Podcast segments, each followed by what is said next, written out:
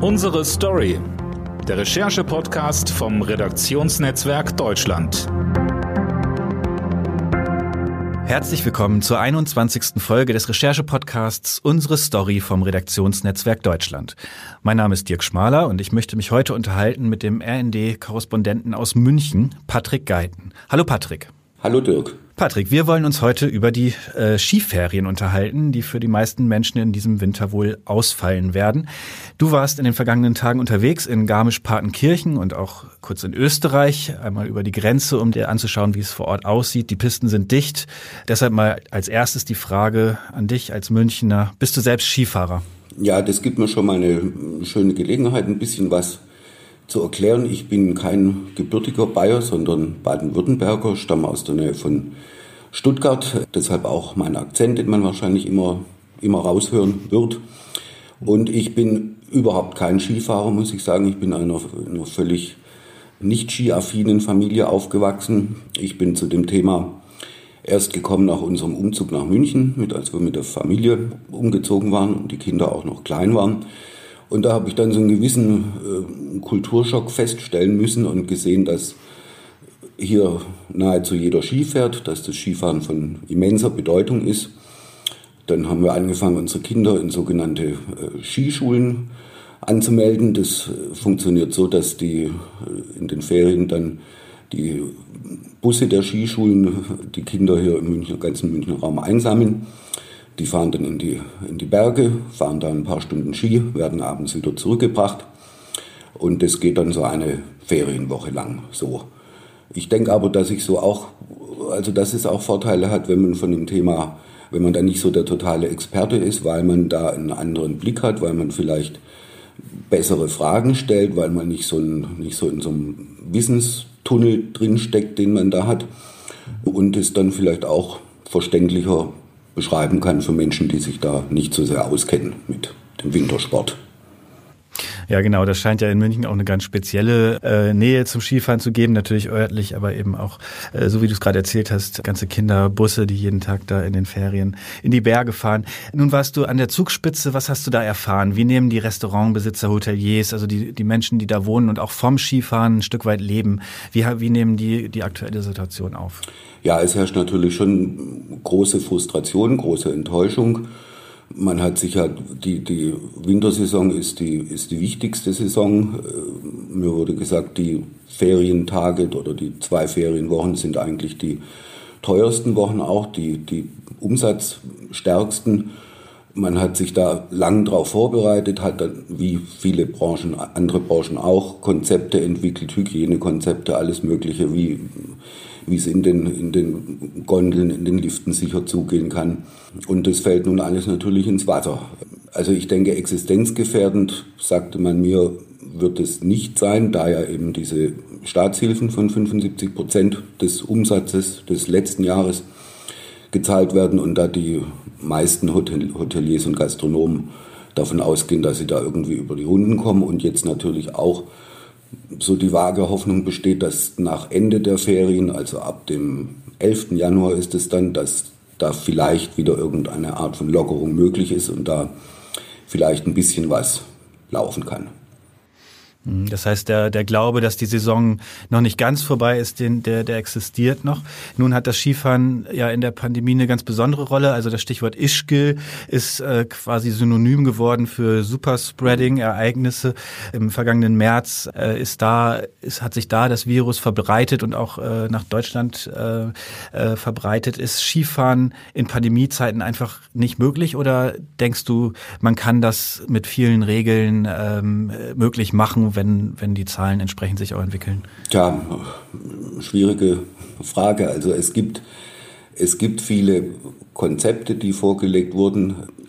Das Problem ist, denke ich, dass, dass das in jeder anderen Branche auch so gemacht wird, dass, oder, oder dass gesagt wird, bei uns ist es sicher, wir haben Hygienekonzepte, wir halten uns dran, es gibt keine nachweisbaren Infektionen. Das ist, war bei den Kinos so, ist bei den Theatern so, in den Museen. In der Gastronomie war es auch so. Garmisch-Partenkirchen sagt, sie hatten in, im Sommer, in, in der Sommersaison sogar 5% mehr Urlauber als im Jahr davor. Ähm, und haben das dann trotz diesen ganzen äh, Restriktionen eingehalten, weitgehend. Ähm, die ganzen Après-Ski-Sachen finden nicht statt, die ja hauptsächlich dazu zur Verbreitung von dem Virus geführt haben. Ich meine, irgendwo muss man halt dann eben auch, auch mal anfangen und irgendwas verbieten, wenn man diesem Virus Herr werden will. Also wenn jeder sagt, äh, wir haben Konzepte und die sind sicher, dann ist, ist ja offenbar nicht so, sonst hätten wir nicht die Lage, die wir jetzt haben. Genau, auch die Österreicher waren äh, äh, bis vor wenigen Tagen noch davon überzeugt, sie könnten das Virus beherrschen und wollten auch die Skilifte öffnen. Das haben sie mittlerweile etwas eingeschränkt. Du warst auch in Österreich unterwegs jetzt äh, vor ein paar Tagen. Dort gilt eine Reisewarnung. Wie ist das eigentlich für Journalisten, die dort recherchieren? Bist du jetzt in Quarantäne oder wie funktioniert das? Da hatte ich vor Vorreiseantritt, als ich das anrecherchiert habe, eigentlich dann gesagt, ich fahre da nicht hin. Das muss auch ohne gehen. Dann, da, dann hatte ich mich aber dann doch noch mal etwas näher eingelesen und die Regelung bis jetzt noch ist, dass man aus beruflichen Gründen zwei Tage nach Österreich kann, wenn man nicht gleichzeitig bei Partys und Massenveranstaltungen und so weiter teilnimmt. Und dann hatte ich mich dann entschieden, da mache ich, fahre ich doch mal rüber von, von Garmisch nach Ehrwald. Das ist ja nicht, nicht weit. Dann kommen immer wieder solche Unwägbarkeiten. Ich hatte einen Termin mit der Geschäftsführerin der dortigen Tiroler Zugspitzbahnen, die sie mir aber dann genau an dem Tag, als ich dann schon in Garmisch war, den Termin hatte sie mir dann abgesagt und auch keinen kein Ersatzgesprächspartner für den Zeitraum organisieren können. Dann dachte ich mir, dann fahre ich eben trotzdem mal nach Ehrwald. Da war es dann aber schon, also schon ging, ging die Sonne schon allmählich unter, wurde schon allmählich dunkel. Auf der Straße, auf der Bundesstraße an der Grenze ist gar nichts. Da ist also kein, natürlich keine Kontrolle, aber auch kein Häuschen und überhaupt nichts. Da ist einfach nur ein Schild, dass die Republik Österreich beginnt. Ähm, und ich bin dann gemütlich dort durch den Ort ge gegangen und habe mir das alles so ein bisschen die Szenerie angeguckt, sozusagen von der anderen Seite der Zugspitze und habe auch gesehen, wie die dort noch viel, viel mehr auf Skitourismus äh, aus sind als, in, als auf der deutschen Seite.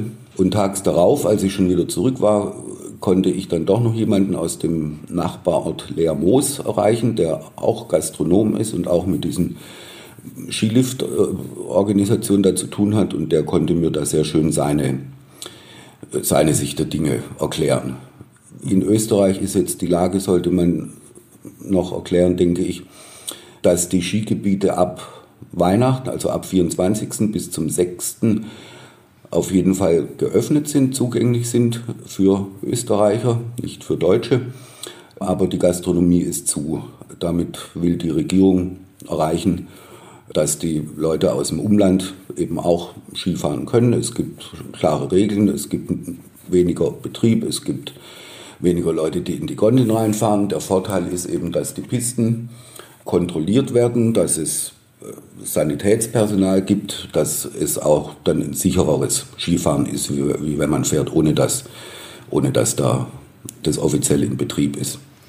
Genau, das war ja jetzt die große Befürchtung in, in den bayerischen Alpen, also da, wo das Skifahren ganz, also die Pisten geschlossen sind, das Skifahren verboten ist, dass da die zuständigen Pistenbetreiber sagen, Mensch, äh, die Leute kommen doch trotzdem in die Berge, ähm, der Münchner lässt sich das nicht nehmen, in seine Alpen zu fahren und dann haben wir aber. Äh, keine Rettungsdienste da, keine, äh, keine Pistenwachen und was weiß ich was. Siehst du das auch? Gibt es da eine Gefahr, dass man die, da die, diese, Leute Befürcht anlockt? diese Befürchtung Befürchtung ist, ist, würde ich sagen, relativ groß.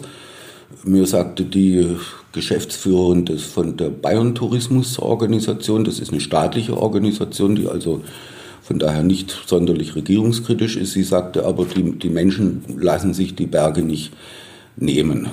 Und es ist sehr wahrscheinlich, das hat sich am jetzigen Wochenende schon in der garmischen Region gezeigt, dass da die Menschen eben aus dem Umland oder aus dem weiteren Umland ihre Skier einpacken und hinfahren und sagen, dann schauen wir mal, was geht und was nicht geht. Das ist gefährlich. Lawinengefahr ist da durch diese ganzen Skitourengeher deutlich erhöht und durch nicht abgesperrte Gegenden. Das Rettungsdienste sind schwierig zu bekommen. Es kann zu Staus kommen. Die, man weiß ja auch nicht mit den Parkplätzen, wenn die Parkplätze geschlossen. Also offiziell müssten bisher zum Beispiel auch die ganzen Parkplätze geschlossen bleiben und die, und die Lifte sowieso, weil es ja ein Verbot gibt. Dann werden die, können, werden die Leute wild in der Gegend rumparken. Also es wird da schon ein, ein ziemliches Chaos befürchtet und wie ich so höre, wird da schon noch dran gearbeitet und Überlegungen angestellt und Planungen, wie das irgendwie kanalisiert werden kann. Es ist auch die Frage, inwieweit, inwieweit solche, ich sag mal, solche kurz aus, kurze Tagesausflüge dann erlaubt sind oder nicht. Also wenn es touristische Aktivitäten sind, dann sind sie verboten. Aber wenn es eben so ist, wie der Joachim Herrmann, Innenminister, ja mal gesagt hatte, dass eine kleine sportliche Betätigung alleine oder in der Familie, in der näheren Umgebung natürlich möglich ist, dann ist die Frage, was, was ist da was? Genau, du äh, hast es gerade erwähnt. Also Markus Söder, der bayerische Ministerpräsident, hat jetzt am Nikolaustag bekannt gegeben, er will die ähm, Corona-Beschränkungen noch deutlich ausweiten. Äh, das liegt auch daran, dass die Zahlen in Bayern besonders schlecht sind. Würdest du sagen, das ist das ist richtig? Ähm, oder also jetzt auch mit Blick auf auf die Berge, ähm, hast du selber gesagt, da müsste man mal gucken, ist da dann das äh, ist das auch eingeschränkt, dass man einen Tagesausflug machen kann. Wie würdest du das sagen? Ist das, sind ja auch Regeln, die dich ganz persönlich äh, betreffen, abseits der Arbeit. Ist das richtig, äh, das weiter einzuschränken? Ich denke, dass das, dass das grundsätzlich richtig ist, dass was getan werden muss. Die Frage ist zum einen, wie, wie stringent jetzt diese, diese neuen Zehn-Punkte-Planungen sind. An Weihnachten öffnet Söder ja wiederum. An den Handel geht er, geht er nicht so richtig ran. Er hat schon insgesamt einen guten Stand in Bayern, weiterhin. Ähm, aber er hat natürlich auch so eine Art, sich da bundesweit in den Vordergrund zu schieben, wo man sich schon fragen muss, steckt dann da auch so viel dahinter? Also es gibt in anderen Ländern, anderen Bundesländern ähnliche Dinge. In Baden-Württemberg zum Beispiel gibt es die Ausgangssperre schon. In Berlin ist Silvester von Anfang an sollt, wurde quasi verboten oder wurde, wurden keine Sonderregelungen geschaffen. Das nimmt man nicht so sehr wahr, weil Söder eben ja, ein sehr lauter, großsprecherischer, theatralischer Politiker ist, der, der solche Dinge dann eben auch zelebriert, um dann eine gewisse Wirkung zu erreichen, wie eben diesen, diese gestrige Kabinett oder diese Kabinettssitzung am Sonntag, am Nikolaustag, die ja dann auch sehr zelebriert wurde. Das sind bei ihm auch immer, auch immer Inszenierungen. Ähm, er denkt da auch immer an seinen eigenen Stand, an sein Standing, wie er dabei rüberkommt. Und ich glaube, insgesamt hat er das schon in Bayern ganz gut geschafft, die Leute mitzunehmen. Es bröckelt so ein bisschen und er er darf dieses Drumherum auch nicht, nicht übertreiben, nicht überziehen. Mhm. Wie ist denn so die, die Stimmung in Bayern? Du sagst, ja, er nimmt die eigentlich ganz gut mit. Nun hat Bayern aber tatsächlich in der ganzen Republik die höchsten Inzidenzwerte ja. im Moment. Das liegt auch an gewissen Hochburgen, aber auch der, der Durchschnitt ist schon sehr hoch. Wie ist denn das bei dir? Fühlst du dich unwohl im täglichen Leben? Also merkst du, dass da eine Bedrohung ist und wie, wie, wie siehst du das? Wie geht das den Bayern insgesamt mit der Pandemie? Ja, also ich würde für, für mich sagen, dass, dass ich mich da arrangiert habe, dass ich bestimmte Dinge eben nicht mache oder reduziere, dass ich wenig U-Bahn fahre, so gut es geht, dass ich manche Dinge auch, auch digital erledige, dass ich diese, diese ständigen oder inflationären Kabinettspressekonferenzen nicht oder meistens nicht live besuche, sondern per Stream, das wird ja auch gestreamt. Da ist es auch schwierig, da muss man sich dann vorher anmelden und die Plätze sind beschränkt und so weiter. Das sind solche Dinge, die, die verzichtbar sind oder die man aushalten kann. Andere Dinge mache ich, mache ich weiterhin, Recherchereisen. Ich war in Oberammergau dieses, dieses Frühjahr, wo ja die Passions, die weltberühmten Passionsfestspiele ausgefallen sind. Ich war in Nürnberg zu einem Termin. Ich war jetzt in Garmisch in Österreich. Natürlich alles unter Einhaltung der, der Regeln. Aber ich denke, das sind Dinge, wenn man die machen darf, und das sollte man als Journalist oder muss man als Journalist natürlich auch, dann sollte man sie auch machen. Die Bayern insgesamt, ja, ich weiß gar nicht, ob das so, ob es da so große Unterschiede gibt zwischen, zwischen Bayern und dem, und dem Rest und den anderen, anderen Ländern, wo es ja auch unterschiedlichste Zahlen gibt. Aber es ist natürlich in diesen, in diesen Hochburgen der letzten Wochen, also da war Passau, jetzt ist es der Landkreis Regen mit fast Inzidenz von fast 600. Da geht es natürlich schon dann doch sehr, sehr, sehr verschärft zu und man hofft darauf, die, die Zahlen irgendwie nach unten zu drücken. Schwierig ist immer die, die Schulsituation, auch das zu überblicken, welche Schulen haben wo, ab welchem Wert ganz auf, äh, wann es Wechselunterricht, wann gibt es den reinen Digitalunterricht. Das, da ist jetzt auch bei in dem in den neuen Verschärfungen da wieder etwas geändert worden. Da muss man ein bisschen durchblicken. Ja, für mich persönlich oder unsere Familie ist es ist schon der Kulturbereich sehr schmerzlich, dass da also dass man nicht mal mehr in, ins Haus der Kunst oder in irgendein anderes Museum gehen kann. Und jetzt mit diesen neuen Verschärfungen, da haben wir uns auch schon überlegt, äh, wir machen oder haben jetzt mangels anderer Möglichkeiten auch immer ganz gern so Münchner Stadtspaziergänge gemacht als Familie oder als Paar und in der, wo man sich ein Viertel mal ein bisschen näher anschaut und, und äh, Fotos mache ich gern und solche Dinge. Ist es dann auch noch möglich oder ist es dann auch schon fast ein, ein touristisches, touristischer Ausflug? Also da herrscht dann schon viel, ja, viel Unsicherheit auch. Du hast es gerade angesprochen, die Bayern äh, sind äh, vorsichtig beziehungsweise sind so wie vielleicht auch der Rest der Republik.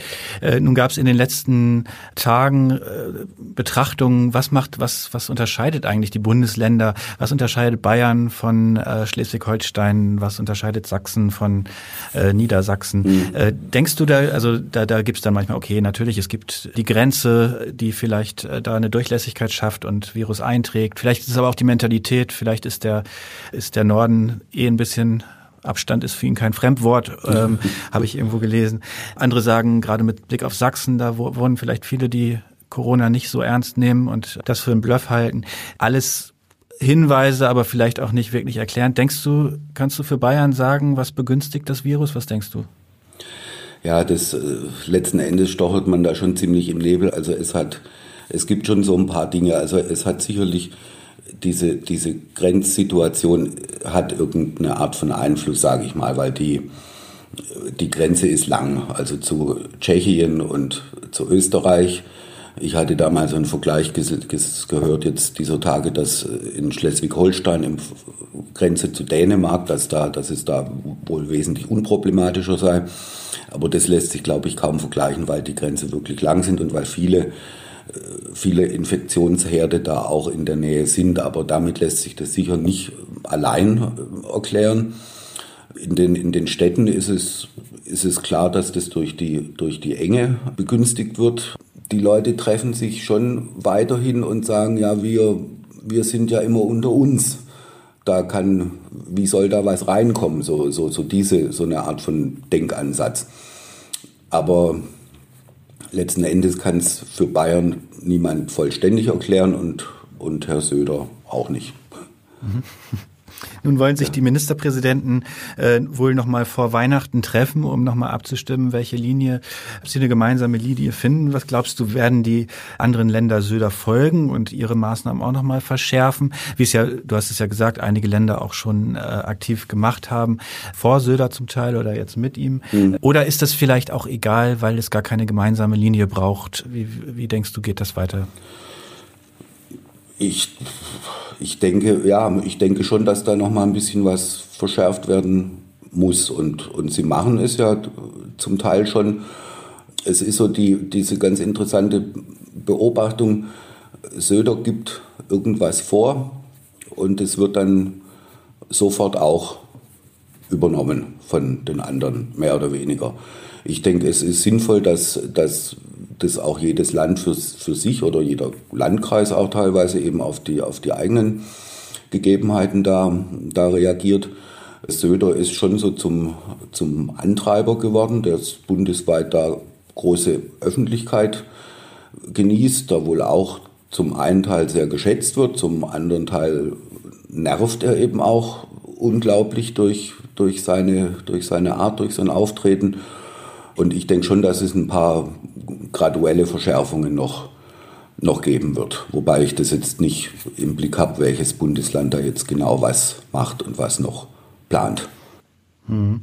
Genau, es könnte ja diese, was, was Söder eben auch gemacht hat und Berlin auch schon gemacht hat, also die, zum Beispiel die Silvesterpartys, dass man da vielleicht ja. nochmal zurückrudert, das ist, glaube ich, jetzt gerade in vielen Ländern im ja. Gespräch. Ähm, und äh, natürlich auch die Schulen sind weiterhin äh, im Gespräch. Das, ähm, also da, du denkst, da könnte noch, könnte auch äh, Söder noch einmal der, der Leithammel sein, sozusagen.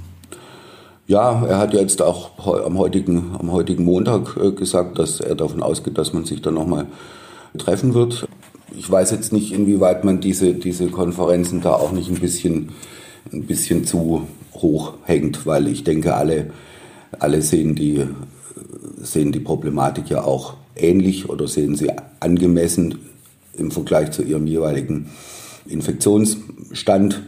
Und er wird da schon nochmal denke ich, sowas anregen, sage ich mal, mhm. an, an Treffen.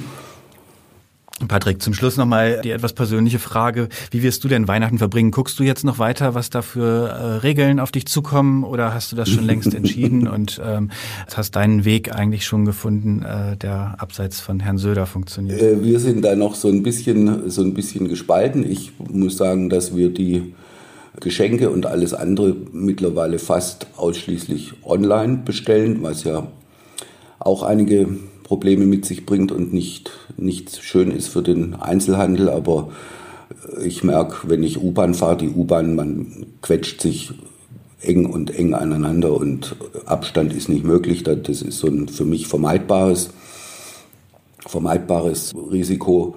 Weihnachten, ja, da sind wir tatsächlich noch so etwas unschlüssig. Also die, unsere eigentliche Kernfamilie kann, kann und darf Weihnachten gemeinsam verbringen, aber wenn es dann so drum geht mit, gerade bei unseren Töchtern, inwieweit die dann noch ihre Partner mitbringen und inwieweit diese dann wiederum bei den Eltern der Partner eingeladen sind oder bei der Verwandtschaft und wer dann noch so alles dazu kommt, da haben wir noch nicht so einen richtigen Überblick und haben da auch ehrlich gesagt kein so ein, kein so ein 100 Prozent gutes Gefühl, weil ich denke, das ist, es ist unlogisch äh, zu sagen, ans, immer nur fünf Leute aus zwei Familien sollen sich treffen, aber an Weihnachten könnt ihr im Prinzip ja nicht ganz machen, was ihr wollt, aber, aber zehn Leute aus den verschiedensten Familien, wie es jetzt in Bayern äh, gilt, die Beschlusslage, das ist, ähm, finde ich, ein bisschen schwierig. Und es ist auch so eine eine der Widersprüchlichkeiten von Herrn Söder.